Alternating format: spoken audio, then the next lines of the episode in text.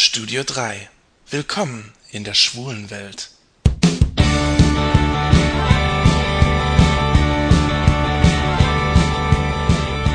Hallo Leute, hier ist wieder euer Jan. Kennt ihr Moneypenny?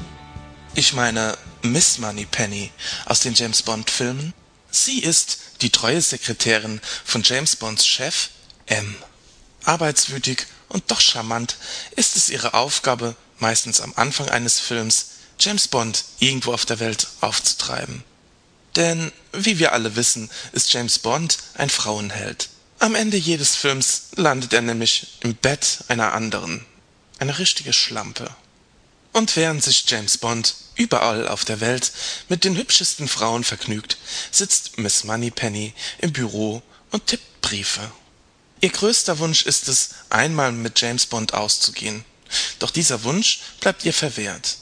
Außer harmlosen Flirts und der Hoffnung von Miss Moneypenny, dass da irgendwann mehr draus wird, läuft nichts. Tja, und da bin ich auch schon beim Thema. Ich finde, unter uns Schwulen ist diese Situation nicht unbekannt. Ich nenne sie mal das Moneypenny-Syndrom. Ich gebe euch mal ein Beispiel. Ingo kennt Andreas nun schon seit zehn Jahren. Die beiden hatten mal einen kurzen Flirt, damals, als sie sich kennengelernt haben. Sie sind zwar beide schwul, doch mehr ist da nicht gelaufen. Nun ist es so.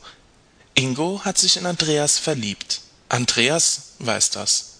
Aber er wird für Ingo wohl nie wieder mehr empfinden als Freundschaft. Und so sitzt Ingo an jedem Wochenende zu Hause, während Andreas in den Großstädten dieser Republik seinen sexuellen Bedürfnissen nachgeht. Und genau wie James Bond bei Miss Moneypenny, so trudelt auch Andreas nach einem durchzechten Wochenende irgendwann wieder bei Ingo ein. Ingo lässt sich nichts anmerken. Dazu ist ihm die Freundschaft mit Andreas viel zu wichtig.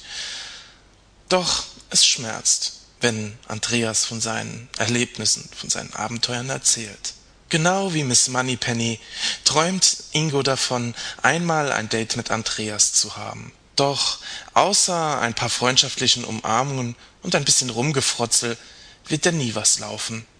Während Andreas sein Leben in vollen Zügen genießt, wartet Ingo auf den Tag, der niemals kommen wird.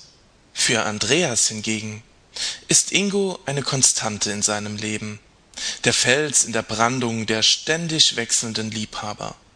Hm, Ingo und Andreas sind von mir natürlich erfunden, aber vielleicht kennt ihr auch zwei Männer, bei denen es ganz genauso läuft. James Bond und Miss Moneypenny sind bloß zwei Figuren aus einer Geschichte. Und wie das bei einer Geschichte ist, wünschen wir uns natürlich ein Happy End. Doch wie würde so ein Ende aussehen? Irgendwann werden James Bond und Miss Moneypenny zusammenkommen, denn sie sind wirklich füreinander geschaffen, oder? Aber würde so ein Ende überhaupt funktionieren? Ich denke nicht. James Bond wird sich nie ändern. Was heißt das nun für unseren Ingo? Für Ingo Moneypenny? Ingo muss lernen loszulassen. Eine Beziehung mit Andreas zu haben, ist eine Illusion.